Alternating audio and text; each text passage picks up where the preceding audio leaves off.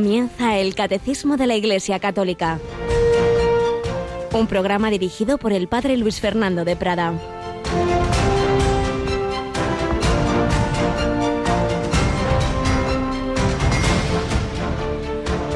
Hermanos, todavía no habéis llegado a la sangre en vuestra pelea contra el pecado y habéis olvidado la exhortación paternal que os dieron. Hijo mío, no rechaces la corrección del Señor ni te desanimes por su reprensión, porque el Señor reprende a los que ama y castiga a sus hijos preferidos.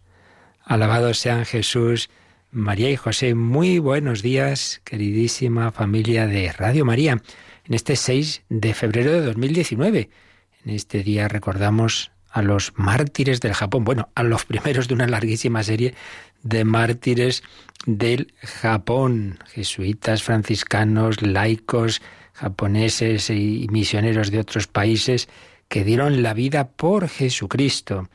Y a pesar de llevar poco tiempo, digamos, en la fe, pues fue tan, tan, tan fuerte como arraigó en sus corazones que no dudaron en seguir a Cristo, incluso hasta físicamente en el sentido de que fueron crucificados, fueron alanceados, les traspasaron el costado como a Jesús con una lanza, realmente vivieron el Evangelio hasta el final. Y fijaos que en la primera lectura de la misa de estos días estamos leyendo la carta a los hebreos y la parte final que es muy bella, la aconsejo, la primera parte es más teológica, puede uno perderse un poco, pero los últimos capítulos es una exhortación espiritual y moral a seguir al, Señor en medio de las dificultades.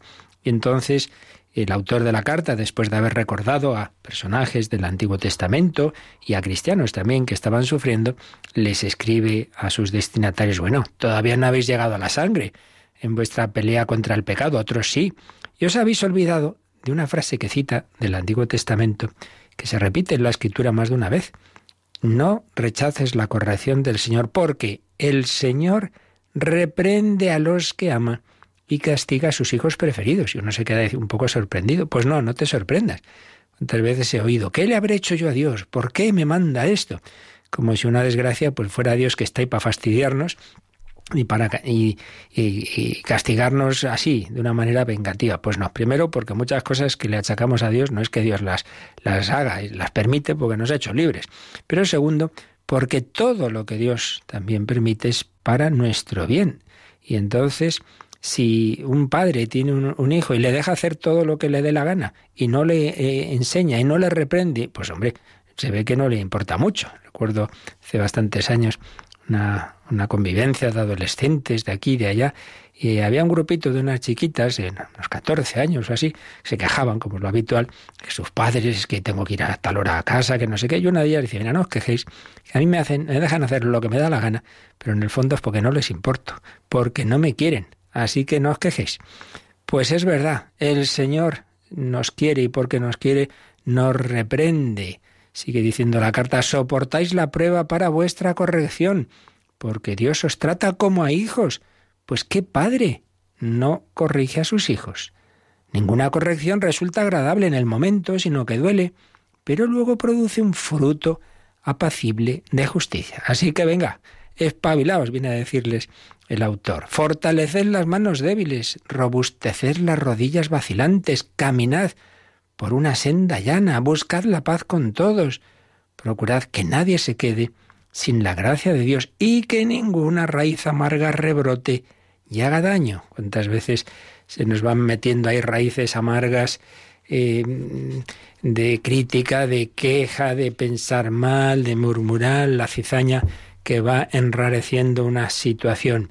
Pues nada de eso. El cristiano con la paz de ser hijo de Dios, de confiar en el Señor, de sobrellevar las dificultades, los sufrimientos, sabiendo que todo está en sus manos para nuestro bien y ese amor que recibimos del Señor procurando hacerlo revertir a los demás con ese amor incondicional, como hacen los misioneros. Recuerdo que esta noche a las 11, 10 en Canarias, en el Hombre de Dios emitimos la segunda parte de la entrevista que le hacíamos al sacerdote de la diócesis de Getafe, para Alberto Íñigo, que está de misionero en, en Brasil. Y ya veréis si la primera parte gustó mucho, esta segunda, donde realmente abre su corazón y nos cuenta cómo está viviendo todo aquello, creo que nos puede hacer mucho bien. tenemos en los mandos del control a Rocío García, pero no la saludamos porque se nos ha quedado sin voz, así que no, que no la fuerce la poquita que le queda y vamos nosotros adelante en este programa. Y ayer comenzábamos en la primera sección testimonial, bueno, después de estos primeros minutos siempre de saludo y de recoger alguna enseñanza de la palabra de Dios, pues como sabéis tenemos este recoger también pinceladas de, de testigos de la fe últimamente, testigos martiriales del siglo XX y concretamente de los muchísimas que sufrieron, pues si los mártires del Japón era bajo el emperador a finales del, del siglo XVI, pues bajo el imperio soviético que después de la Segunda Guerra Mundial, bueno, ya antes en aquella tierra, pero luego en las naciones que cayeron en ese lado del bloque comunista, pues ayer comenzábamos con el que llegó a ser cardenal Todea, un sacerdote rumano, escuchar su testimonio tal como nos lo cuenta Didier Rans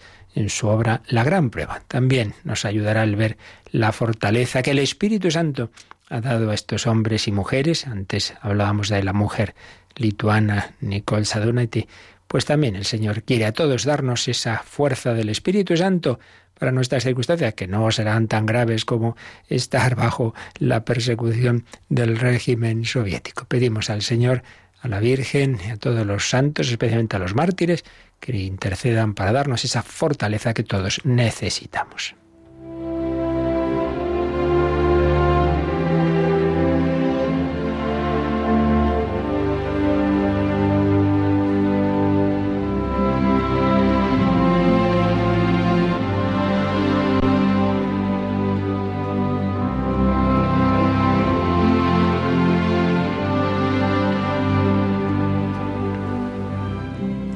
Alessandro Todea nació en 1912 en la aldea de Teleac, en medio de las montañas de Transilvania, que en aquella época, en ese año 1912, antes de empezar la Primera Guerra Mundial, era parte del Imperio Austrohúngaro.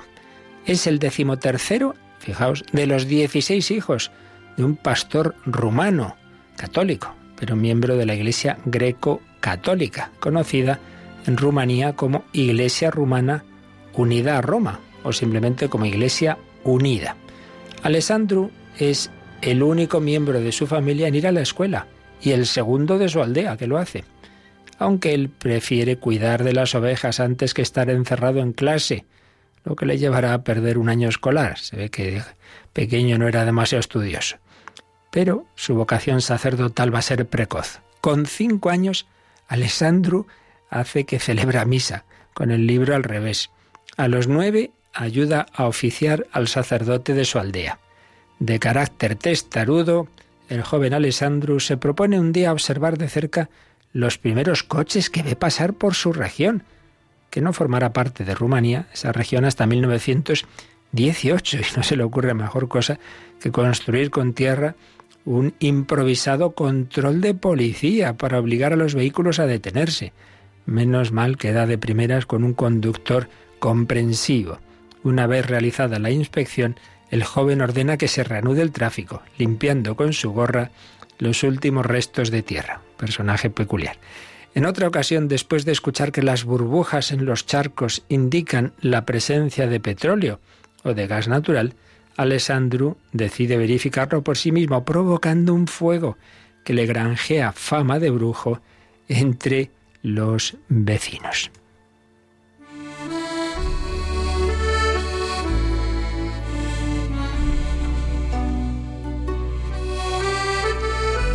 Una vez terminado el colegio, Alessandro decide hacerse sacerdote o médico, pero le destinan a la Escuela de Comercio de Tirgu Mures. Cuando ingresa, el director de la escuela felicita a los alumnos por su elección, que les permitirá realizar todo tipo de estudios, salvo teología o medicina. El joven Alessandro, que tiene 16 años, al oír eso se pone furioso. Exige que le devuelvan su expediente, abandona la escuela, revende sus libros y regresa a su aldea. Pues sí, sí, tenía personalidad. Al llegar a Teleac, se convierte en el hazmerreír de los demás jóvenes. Pero Alessandro se lo toma con filosofía y consigue ingresar al año siguiente en el Instituto Clásico de Blaj. El joven costea sus estudios trabajando e incluso envía una cantidad mensual a sus padres. Después de aprobar el bachillerato consigue entrar en el seminario. Una anécdota demuestra su fortaleza de carácter. El año anterior, después de una fiesta de fin de curso en el instituto regada con alcohol, algunos jóvenes deciden ir a cantar la serenata a la ventana de unas chicas de la alta sociedad.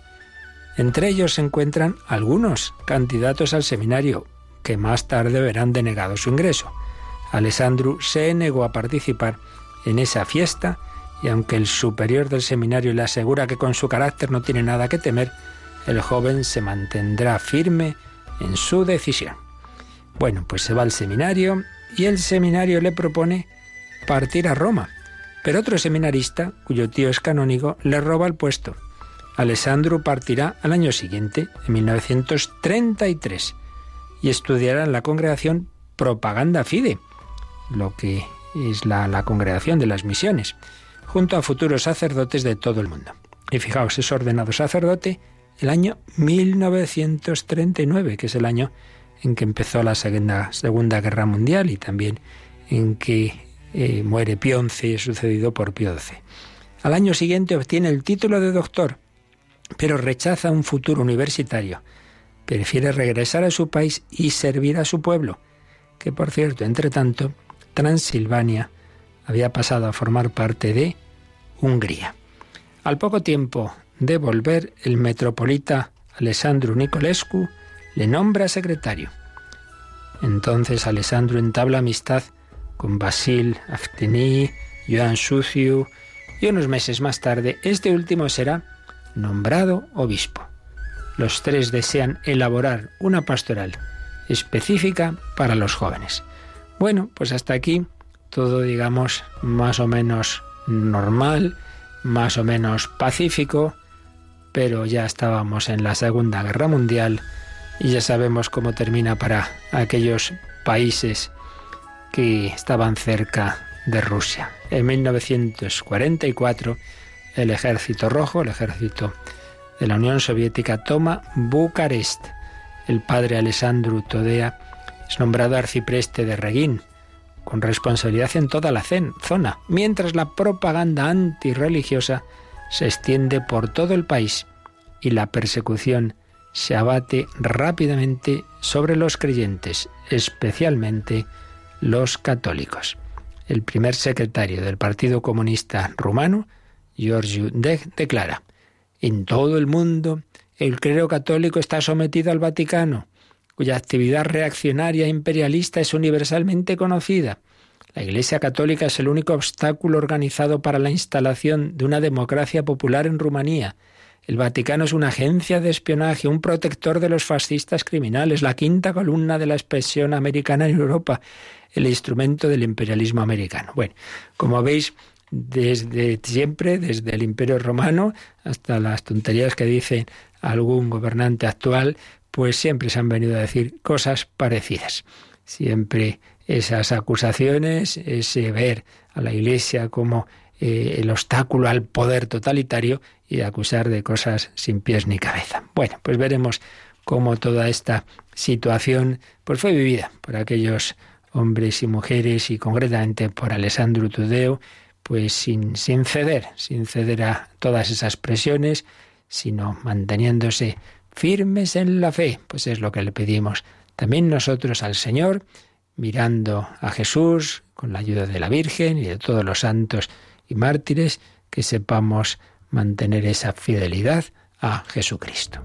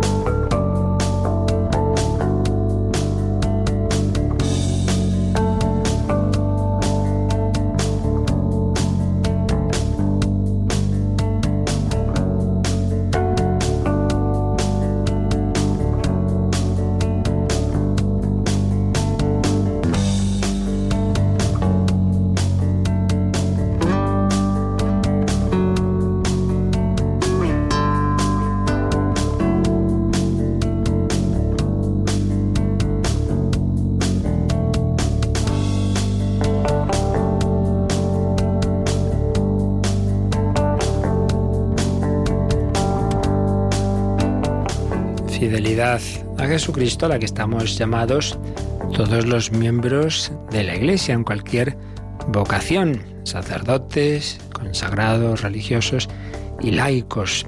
Y estamos hablando de los laicos. Estamos en esta parte final de, bueno, final, de relativamente final del credo, en que estamos viendo las obras del Espíritu Santo, concretamente en la Iglesia, y dentro de la Iglesia estamos viendo los grupos que la forman, las distintas vocaciones y estados de vida. Habíamos hablado de la jerarquía, sacerdotes y obispos, y ahora estamos con los fieles laicos. Vimos quiénes son los laicos y estamos profundizando un poquito en su especificidad y vocación. Todos los fieles cristianos, en cualquier estado de vida, estamos llamados a la santidad, estamos llamados a unirnos con Dios, los medios básicos son comunes para todos, sobre todo los sacramentos. Todos recibimos la filiación divina por la puerta de todos los sacramentos, que es el bautismo, que se profundiza en la confirmación, que además de comunicarnos más y más los dones del Espíritu Santo, nos habilita para dar testimonio de Cristo. Por eso todo cristiano bautizado, confirmado y que por la Eucaristía, pues son los tres sacramentos de iniciación, ya está plenamente incorporado a la Iglesia, pues todo cristiano está llamado no solo a ser santo, sino a colaborar a la redención del mundo, a colaborar a la evangelización. Solemos decir hoy más, quizá en otros tiempos más, la palabra apostolado. Bueno, da igual las palabras, lo importante es la realidad todos llamados a ese apostolado, a esa extensión del reino de Cristo, pero cada uno según su vocación. ¿Y cuál es la vocación propia de los laicos? Pues que esa santificación y ese buscar el reino de Dios es en medio del mundo, no a pesar del trabajo, de la familia, de las circunstancias de la vida social, sino a través de ellas, ocupándose de las realidades temporales y ordenándolas según Dios, no a pesar de, sino a través de. Se nos había quedado sin leer, por cierto, uno de los números marginales que el catecismo al explicar estas cosas nos dice que miremos también, bien de puntos que ya habíamos visto, bien de otros que están más adelante, cuando nos habló de que es propio del apostolado laical trabajar no solo para dar testimonio personal, que siempre es lo fundamental, claro, a cada persona con la que tú te encuentres, ¿no? El hablar de Cristo, pero lo específico también del apostolado laical, y más allá de ese apostolado alma alma, es trabajar por impregnar las realidades sociales, laborales, económicas, políticas, etcétera, donde uno vive, para que vayan respondiendo en la medida en que ello sea posible, respondiendo a, al plan de Dios. ¿no? Entonces, a ese respecto, el Catecismo, en el número 899, cuando nos ha dicho eso, y nos dice también que los laicos, con una cita de Pío XII, están en la línea más avanzada de la vida de la Iglesia, nos decía que miráramos un número que está bastante más adelante, el 2442, que es de la parte moral. Entonces, en ese número eh, se dice que no corresponde a los pastores de la Iglesia intervenir directamente en la actividad política y en la organización de la vida social. Esto a veces sí ha ocurrido en la historia de la Iglesia, pero claro, no hay que olvidar una cosa, que en, en toda la historia de, que lleva ya viviendo la Iglesia muchas veces se ha encontrado con momentos de crisis social tremenda, sobre todo, por ejemplo, cuando cae el Imperio Romano, todas las invasiones bárbaras se acaban, no hay un Estado, no hay autoridad, es una total anarquía. Y muchas veces los, los obispos tuvieron que mm, asumir funciones, digamos, civiles, porque, porque lo hacían ellos, era ya el, caos total, y muchas veces así se lo, se lo pedían. Pero evidentemente no es lo normal. Normalmente el César y a Dios lo que es de Dios, a César lo que es de César, esa, esa distribución de funciones de que por la cual no corresponde a los pastores intervenir directamente en la actividad política. Cuando eso se ha tenido que dar, pues ha sido, ya digo, situaciones de excepción. En cambio, esa tarea, esa tarea de intervenir en esa actividad y en la organización de la vida social es parte de la vocación de los fieles laicos, de los fieles laicos. Pero, sigue diciendo el número 2442, Y claro, esos fieles laicos bien formados en la doctrina católica, en la doctrina social de la Iglesia, etcétera, sin embargo, luego las decisiones concretas pues pueden tomar digamos opciones distintas. Por eso puede haber un laico católico que diga, bueno, yo creo que en este caso conviene hacer esto y otro otra cosa distinta. O uno que diga, pues yo eh, participo a través de tal medio o de tal partido político y otro de otro. Bueno, ahí entra, hay un pluralismo, evidentemente, eh, dentro se sobreentiende que todos compartan, cosa que por desgracia no siempre ocurre, todos compartan los principios básicos de la doctrina de la Iglesia, esas, esos puntos mínimos, por ejemplo, que, que la Corporación para de la Fe hace unos años señaló, ¿no? De que todo católico que actúe en la vida pública pues siempre debe mantener y luchar por el, respeto total a la vida, desde su concepción hasta su fin natural, por la defensa de, la libertad de, educación, en fin, tocaba ahí unos puntos, unas líneas rojas que no se deben sobrepasar. Pero simplemente hagamos alusión a este aspecto, ¿no? De que los pastores directamente no deben tomar decisiones o imaginemos un obispo que se mete en un partido político, pues hombre, evidentemente no, no tienen eso ningún sentido. Pero en cambio los laicos sí, no solo pueden, sino que deben. Porque sí, sí, es un campo muy sucio, de muchas puñaladas, ya lo sabemos, pero si no te metes tú, se meterán otros. Y, y se queda el piso vacío, pues aparecen los ocupas, ¿verdad? Pues entonces esto pasa, donde no está uno presente, pues aparecerán otros y se usará pues la política para, para mal, para peor. Entonces hay que luchar, hay que estar ahí, eso es lo propio vuestro. Y ya decíamos el otro día que la tentación, una de las tentaciones bajo capa de bien, es que está todo tan mal, entonces los laicos, pues, pues no, no, padre, yo le ayudo aquí en la, sacristía. Pues muy bien, eso está estupendo, muchas gracias. Y, y si quiere, llevo la comunión. Bueno, pues te hacemos ministro extraordinario. Pues sí, muy bien, pero eso no es lo específico del laico. También tiene que haber servicios intraeclesiales, ¿eh? todo, todo es bueno y necesario. Pero más necesario es que lo que no puede hacer el sacerdote, que sí en cambio puede y debe dar la Sagrada Comunión, en cambio lo que no debe hacer es, ni puede, es meterse en ese sindicato, en ese partido, en esa acción social, en esa comunidad de vecinos a hacer no sé qué. Eso es lo vuestro. Claro, ahí cuesta más, ahí estamos a la intemperie, ahí, ahí no no vas a estar pues eh, con el calorcito de, la iglesia y, de todos que pensamos lo mismo. Pero, pero eso es lo que el Señor, a lo que el Señor te llama. Y esa llamada, repito, puede tomar diversas opciones. Bien, eso es un poquito de lo que habíamos visto hasta ahora. Y ayer leímos ya el número 900, 900. Voy a releerlo. Dice, como todos los fieles, en esto, esto es todo común, como todos los demás fieles, los laicos están encargados por Dios, por Dios, del apostolado. Esto te lo ha encargado a ti el Señor. Dice San Pablo, como el Señor me ha llamado a ser apóstol y testigo Soy pues también a ti, sin que se te haya aparecido en el camino de Damasco, pero te ha llamado. ¿Y eso cuándo? Encargados por Dios del apostolado en virtud del bautismo y de la confirmación. No hace falta más. Si estás bautizado y confirmado, ya estás llamado a dar testimonio.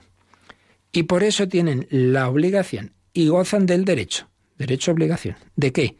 De trabajar para que el mensaje divino de salvación sea conocido y recibido por todos los hombres y en toda la tierra. Tu mm, llamada, tu vocación, tu derecho y tu obligación es trabajar para eso, que sea conocido y recibido, que luego lo acepten o no, eso ya depende de su libertad. Esto es muy importante. Nuestra obligación no es conseguir nada, sino intentarlo todo. Tú has hecho lo que tenías que hacer, tú has dado testimonio, tú has sembrado.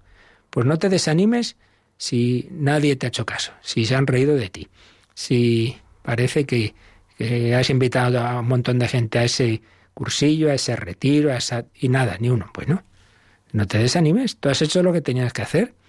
El Señor no se desanimó, pues al revés, dijo, ya, ya, unos siembra y otros recogen, ya llegará ese fruto y os aseguro, cuando uno ya lleva como un servidor bastantes años en la vida apostólica, pues hay cosas que dices que en su momento no sirvieron y luego te das cuenta que esas semillas, aunque sean 30 años después, dan su fruto y no hablo de memoria.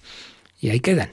Y esa persona que en aquel momento no hace caso, pero ahí le queda. Y cuando luego llega el problema, el sufrimiento, y aquello o aquel en quien se había apoyado se hunde y piensa, y no tendría razón aquello que me dijeron, y esa experiencia que tuvo, y esa, ese momento de, de paz que sintió le hace pensar, pues a lo mejor debo probar aquello que dejé. Por eso, tú tranquilo, tú siembra, trabaja para que el mensaje sea conocido y recibido por todos los hombres y en toda la tierra. Y es una obligación tanto más apremiante cuando, si no es cuanto si no es por medio de los laicos, habrá quien no conozcan a Cristo, porque hay sitios, circunstancias, ambientes donde no puede entrar más que un laico, pues en virtud de su trabajo, etc. Y de tal manera que sin los laicos, dice el apóstol a los pastores, no puede obtener en la mayoría de las veces su plena eficacia. Bien, esto es lo que ya más o menos vimos ayer, pero nos quedaba desarrollar un punto. Dice, eh, los laicos tienen la obligación y gozan del derecho individualmente o agrupados en asociaciones. Individualmente o agrupados en asociaciones para trabajar, de trabajar esa obligación, ese derecho de trabajar en ese sentido apostólico. Entonces, decíamos que íbamos a fijarnos un poquito en ese aspecto de las asociaciones.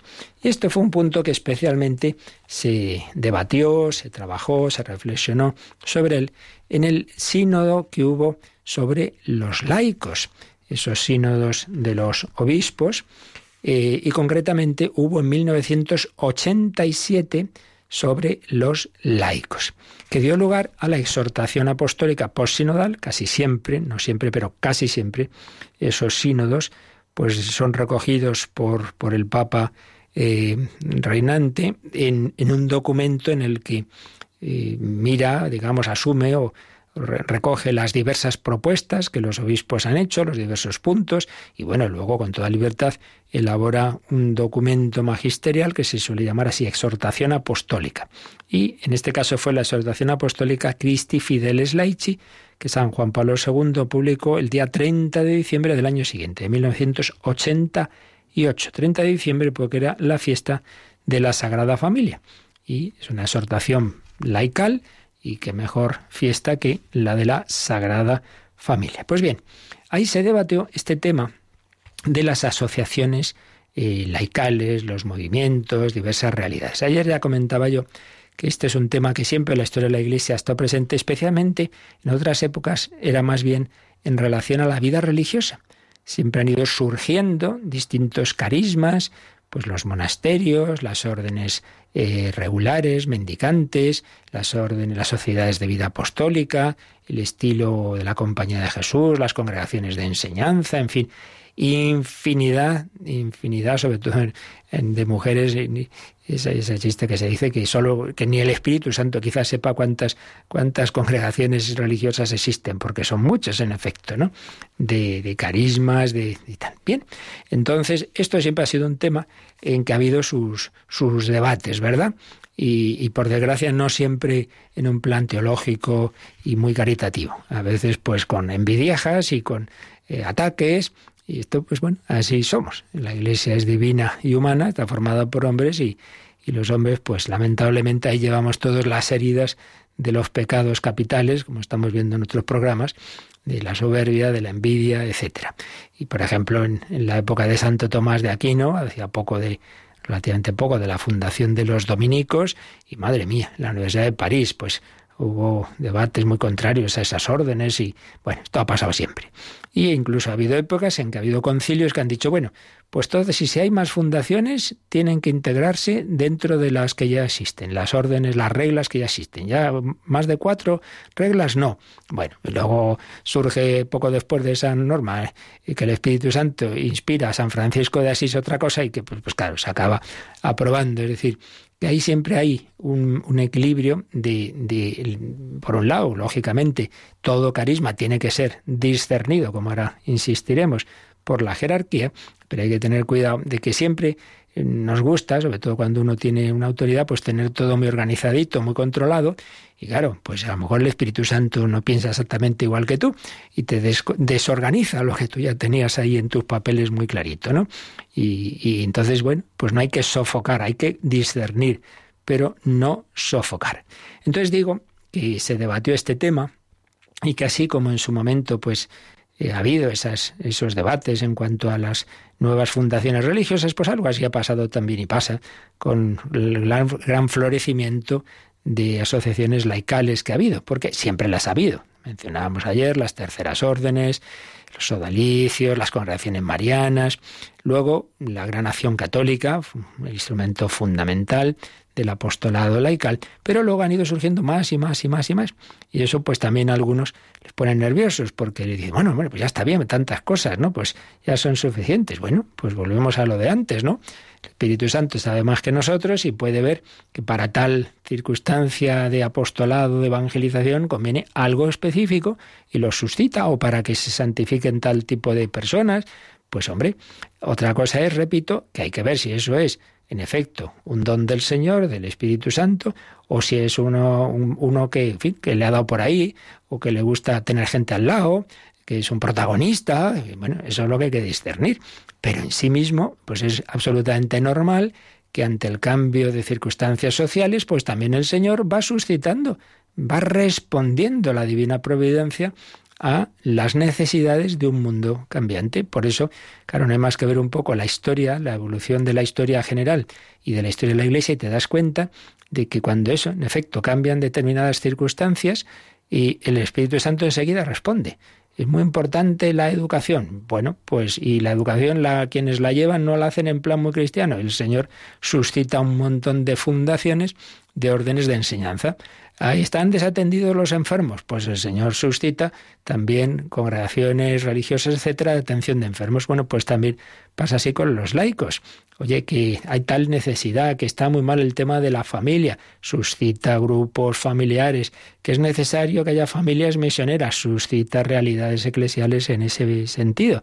Eso, repito, el Señor naturalmente no se contradice y el primer carisma que él ha instituido, que es el de la jerarquía, es el que discierne que todo eso en efecto viene de Dios. Entonces, bien, todo esto suscita, pues a veces eso, el que a alguno le, parezca que, que, esto es mucho lío y no le haga gracia, y por el lado contrario, pues siempre ocurre, es así, somos así, que muchas veces quien quien tiene una experiencia del Señor o se ha convertido en un determinado movimiento, en una determinada realidad, pues tiende, es un peligro que siempre tenemos, tiende a pensar que eso es lo mejor, que eso es para todo el mundo, entonces a veces se pone en plan un poco exclusivista, proselitista, y entonces eso da pie a que otros digan, ves, estos se creen que son lo mejor. Bueno, pero es que eso es así, es que eso pasa en todo en esta vida. Y yo se me, se me ocurre pensar un ejemplo muy sencillito, si en una casa, de, en un bloque de, de, de pisos, ¿no? Hay un matrimonio pues que viven muy tranquilitos, no tienen hijos, ya tienen cierta edad, y resulta que en el piso de arriba hay un matrimonio joven, familia numerosa, muchos niños, y claro, corren, gritan, entonces se ponen nerviosos, es que esto aquí no hay quien viva, no sé qué. Hombre, bendito sea Dios, bendito sea Dios que hay matrimonios jóvenes con hijos y abiertos a la vida, que dan la lata, pues sí, pues eso pasa a veces, yo esto ya lo he visto, ¿no? Pues en las parroquias y tal, una parroquia mortecina y tal, y bueno, pues tienen esa posibilidad, llega un movimiento con vitalidad, con jóvenes, claro, montan lío y, entonces hay que estar hasta tarde y ay, a lo mejor esto ha quedado sucio, pues, y no te digo si son jóvenes, porque por definición y más en estos tiempos, pues suele estar bastante inmaduros, mal educados. Entonces, ¿usted qué quiere?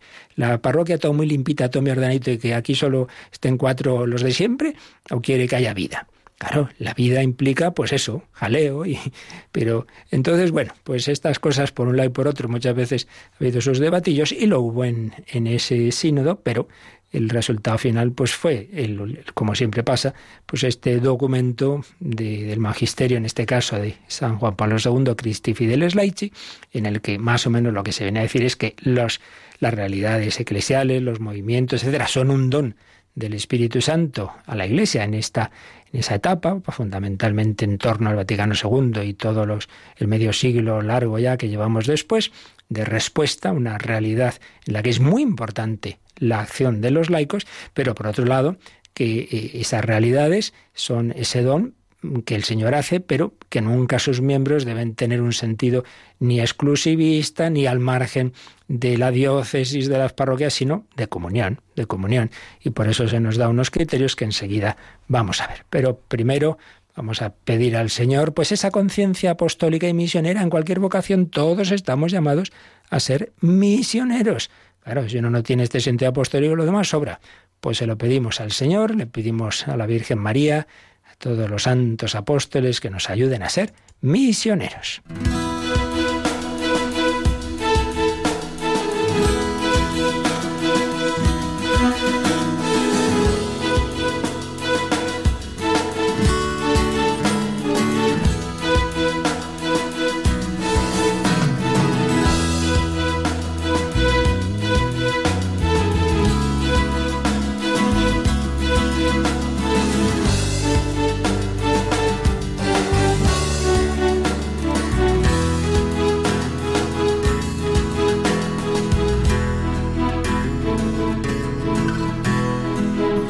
Ciudades y por pueblos, proclamando y anunciando tu palabra y tu reino. Por amor estoy llevando, con tu ejemplo nos enseñas y junto a María,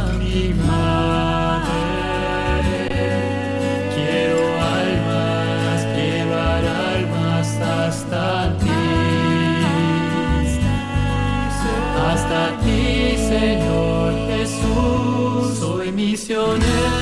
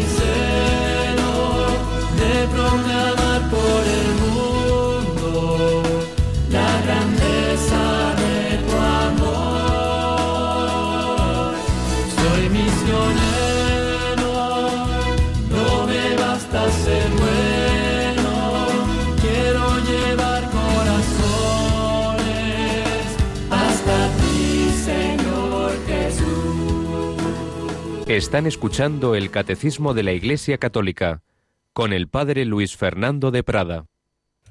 Soy misionero, quiero llevar por el mundo el Evangelio. No me basta ser bueno, tienes que ser santo, tienes que ser misionero. Bien, pues estamos viendo cómo en este número 900 del Catecismo habla del derecho de ver del apostolado de los laicos individual o asociativamente. Entonces, Christi Fideles Leci, que cogemos en el 28, veremos que en primer lugar insiste en la parte personal e individual habla de a la absoluta necesidad del apostolado de cada persona singular. Claro, yo me meto en tal grupo y organizamos no sé qué eh, actividad, movidas y tal, pero luego yo personalmente no soy capaz de decir una palabra al otro. Hombre, primero es tu testimonio personal, es la forma primordial, dice Juan Pablo II, y la condición de todo el apostolado de los laicos, incluso del asociado, y nada puede sustituirlo. Entonces está muy bien que con otros organices tal actividad, tal otra, pero en primer lugar es ese apostolado alma a alma, el saber hablar con otro, el saber dar testimonio. No hace falta que seas teólogo, no, no hay por qué tener respuesta a todo, nadie tiene respuesta a todo en ningún ámbito de la vida. Pero no se trata de convencer y de echar un discurso, se trata de dar testimonio. Pues mira, a mí el Señor me da la paz, me da la alegría, me da la esperanza y ya está. Es un apostolado que se puede hacer, dice el Papa, mm, extremadamente capilar, es decir, llega a tantos lugares y ambientes como son aquellos ligados a la vida cotidiana y concreta de los laicos. Bien, esto lo personal. Pero a continuación, a partir del 29, habla de formas agregativas de participación y señala que esto siempre se ha dado, como decíamos, en la historia de la Iglesia, dice, eh, con diversas confraternidades, terceras órdenes, diversos sodalicios.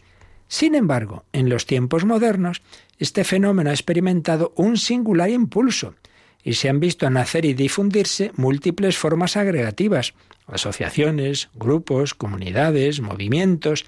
Podemos hablar de una nueva época asociativa de los fieles laicos. En efecto, junto al asociacionismo tradicional y a veces desde sus mismas raíces, han germinado movimientos y asociaciones nuevas, con fisonomías y finalidades específicas. Tanta es la riqueza y versatilidad de los recursos que el Espíritu, el Espíritu Santo, alimenta en el tejido eclesial, y tanta es la capacidad de iniciativa y la generosidad de nuestro laicado. Entonces, como veis, San Juan Pablo II pues resumía todo lo que se había hablado en ese signo, en primer lugar, reconociendo que el Espíritu Santo está en una época en que ha suscitado diversas realidades asociadas, tanto que podemos hablar de una nueva época asociativa de la Iglesia. Siempre ha habido asociaciones, pero hay un momento de un especial florecimiento. Asociaciones, decía el Papa, que se presentan a menudo muy diferenciadas, unas de otras en diversos aspectos, su configuración externa, en los caminos y métodos educativos, en los campos operativos. Pues es verdad. Yo recuerdo participando en congresos eh, de católicos y vida pública en que venían a hablar personas de muchas realidades, muchas veces no sabía de cuál era, pero me bastaba a veces oír los dos o tres primeros minutos y decir, ya está, este es de tal grupo, de tal movimiento, de tal realidad, porque bueno, hay un estilo, hay una forma de, de hablar, a veces excesivamente decir, bueno, tiene que ser todo tan especial, bueno, pues el caso es que, en efecto, hay, hay diferencias que se notan en, en, muchos detalles. Pero, seguía diciendo el Papa, hombre, a pesar de eso hay una amplia y profunda convergencia en la finalidad que las anima. Todas estas realidades buscan participar responsablemente en la misión que tiene la Iglesia de llevar a todos el Evangelio de Cristo. ¿Y de dónde viene el que haya diversas eh, asociaciones? Decía el Papa. Pues esto puede ser por razones espirituales y apostólicas que nacen de diversas fuentes y responden a variadas exigencias. Expresa, este asociarse de los laicos, la naturaleza social de la persona. Bueno, pues simplemente en primer lugar, dado que el hombre es un ser social, y entonces en todos los ámbitos de la vida, cultural, deportiva, política, existen muchas asociaciones, pues es normal que esto pase también en el terreno eclesial, porque lo sobrenatural no quita lo natural. No hay que ser necesariamente de tal equipo de fútbol, ¿no? Digo yo, se puede ser de muchos. Bueno, pues también, eh, también en, ese nivel eh, apostólico y, eclesial, pues cabe, acordaos de lo que hablamos, cuando vimos la nota de unidad de la Iglesia, decíamos que la unidad no quita la diversidad, ni la diversidad la unidad. Hay aspectos básicos de todos compartimos unidad, pero también hay diversidad. Entonces, por un lado, por esa naturaleza social de la persona y por la eficacia operativa. Es que mira, no todo el mundo está llamado a un apostolado con los más marginados de no, pues hay una vocación especial, ni todo el mundo está llamado a, a la educación, pues no. Hay quien tiene especial cualidad para ello y el Señor llama a unas personas para eso y a otras para enfermos, que no todo el mundo está para eso. Pues digamos que eso son diversas razones por las que es lógico que el Señor suscite distintas órdenes religiosas y distintos movimientos laicales. Por otro lado, decía el Papa, en un mundo secularizado, las diversas formas asociadas pueden representar para muchos una preciosa ayuda para llevar una vida cristiana coherente y para comprometerse en una acción misionera y apostólica. Ciertísimo. Si siempre han sido buenas las asociaciones, hoy podríamos decir que en muchos casos son casi imprescindibles, porque en el desierto, o mejor dicho, en el tsunami anticristiano, que muchas veces es la sociedad, si no tienes un ámbito, un, un, grupo de referencia, pues claro, estar ahí solo en medio de, de todo lo que está cayendo no es tan fácil. Y sobre todo, de adolescentes o jóvenes, como no esté un, un, un, joven metido en, alguna realidad, así como ya, o es un milagro del Espíritu Santo, o lo normal es que se lo lleve por delante el tsunami secularista actual. ¿Es así?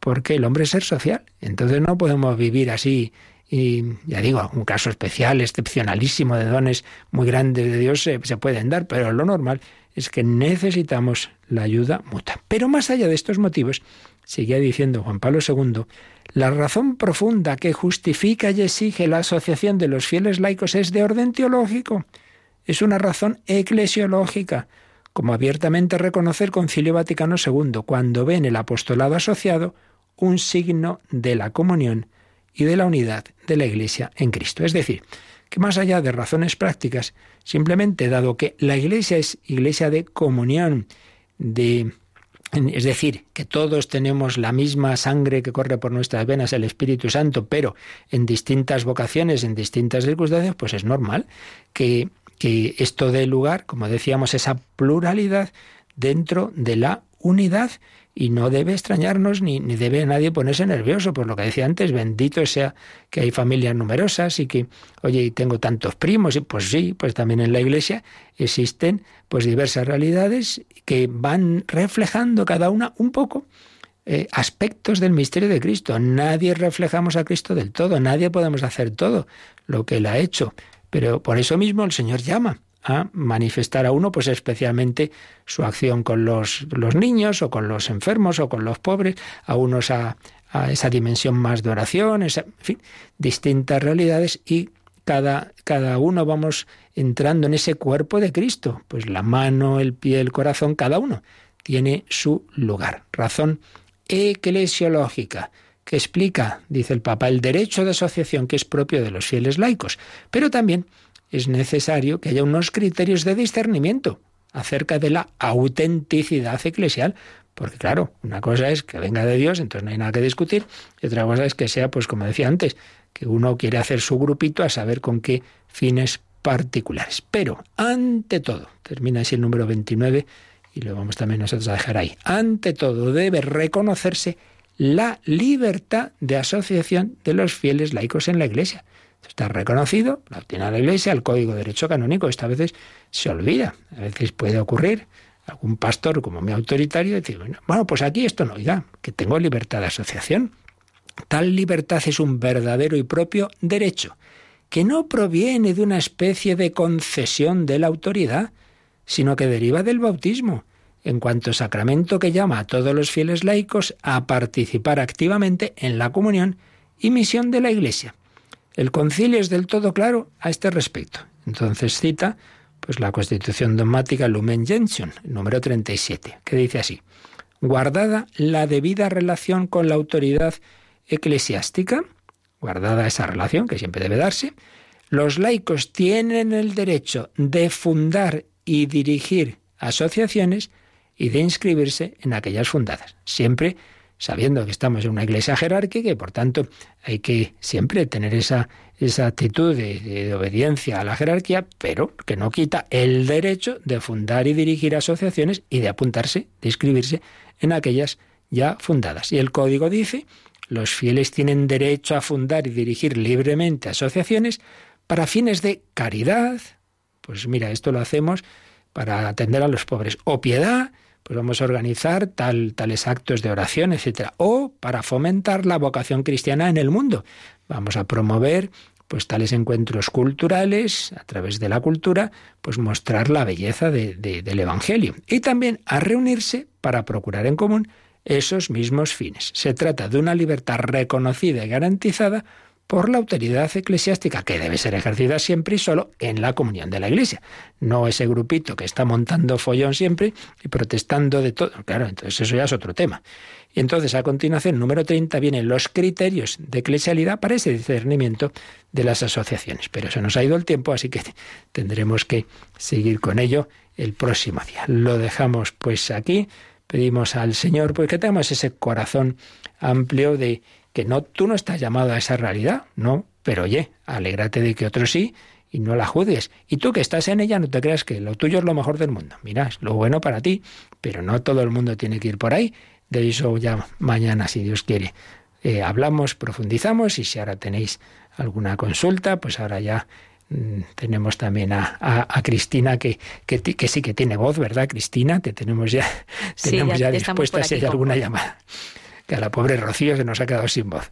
Bueno, pues si tenéis ahora alguna, alguna pregunta, se la transmitís a Cristina que nos recuerda cómo, cómo podéis hacerlas llegar.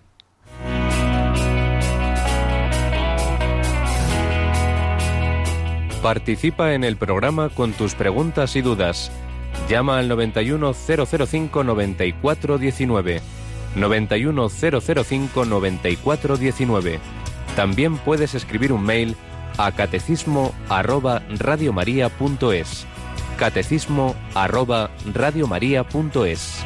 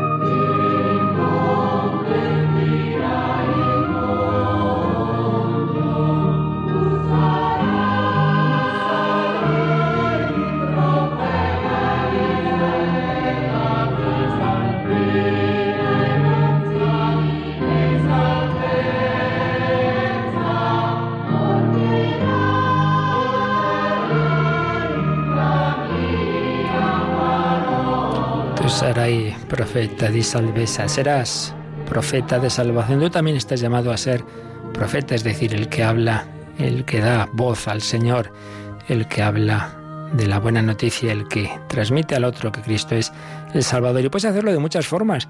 También hay quien hace su apostolado hablando de Radio María. Tenemos en Alemania a Maricruz, una mexicana casada con un alemán, fiel seguidora de Radio María, y se le ha ocurrido pues a través de grupo de WhatsApp, organizar diversos grupos para difundir programas de Radio María. Uno de este, uno de ellos este, el catecismo, luego la historia de la Iglesia, el hombre de Dios. Bueno, pues una forma en que eh, ayudar a otros que a lo mejor en directo no pueden ir los programas o pues invitarlos, sí, ¿por qué no es esto? A ti te puede venir especialmente bien cogiendo del podcast de, de Radio María Damos gracias a, a Maricruz por esa iniciativa que nos ha compartido, que nos ha escrito. También a muchísimos que todos estos días, estas semanas y, y seguro que os seguirá en este año, pues estáis escribiendo, contando lo que ayuda a Radio María y en este año en que cumplimos los 20, por ejemplo, somos oyentes y colaboradores, escriben desde Granada, de Radio María, dice que llevan 32 años casados, tenemos cuatro hijos, siempre tenemos presente al Señor y a la Virgen en nuestras vidas. Radio María es la mejor radio para nosotros, es un regalo, nos hace mucho bien. Tiene unos programas muy buenos, las catequesis, las canciones, la vida que cuentan sobre los santos, nos ayudan a formarnos y a crecer espiritualmente. Pues sí, es algo que ha suscitado el Señor, porque muchas veces no tenemos esas posibilidades físicamente de ir a esto, a lo otro, y en cambio pues estás en casa, estás en el coche, estás en distintas circunstancias donde te puedes formar, pero también, como decíamos, la ocasión de hacer apostolado, hablando a otros de, de, la radio, transmitiéndoles algún programa, regalándoles algunos de esos discos con las diversas recopilaciones temáticas. Bueno, y uno de ellos os recuerdo esta noche, tendremos ese, esa segunda parte del, del testimonio de la entrevista al padre Alberto Íñigo, que os aconsejo que oigáis, realmente conmovedora. A las 11, como pues un, un joven español está dando testimonio como sacerdote ahí en el Amazonas brasileño, en medio de circunstancias muy difíciles. Tú y yo no estaremos llamados a irnos allí, estamos llamados a otro Amazonas aquí en medio de nuestra sociedad. Pues pedimos al Señor su gracia, su bendición, para cada uno ser apóstoles donde el Señor nos haya puesto. La bendición de Dios Todopoderoso, Padre, Hijo y Espíritu Santo, descienda sobre vosotros. Alabado sea Jesucristo.